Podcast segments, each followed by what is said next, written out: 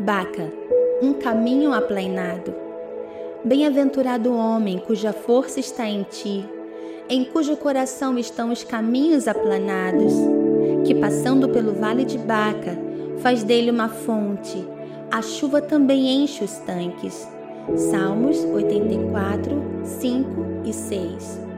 Quando diz caminhos aplanados, vem logo à nossa mente a impressão de caminhos retos, planos, prontinhos para passar tranquilamente. Mas na verdade é o inverso. O caminho é difícil, pedregoso, desnivelado, cheio de dificuldades.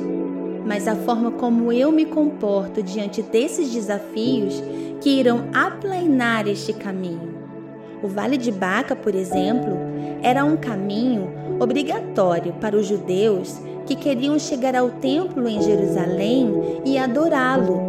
Era um vale difícil, mas nele havia balsameiras que gotejavam uma espécie de óleo, de bálsamo, uma essência fresca que aliviava os pés calejados e machucados apenas para aqueles que passavam por esse caminho com a intenção de adorar em Jerusalém.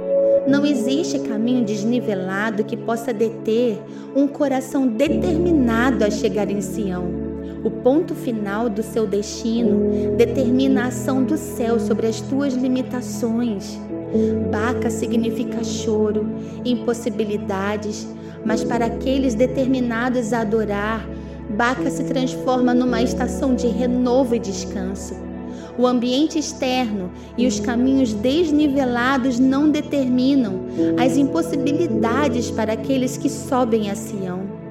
Um adorador tem a convicção de que Baca é apenas uma passagem e o impossível é a matéria preferida de um Deus que deseja ser adorado.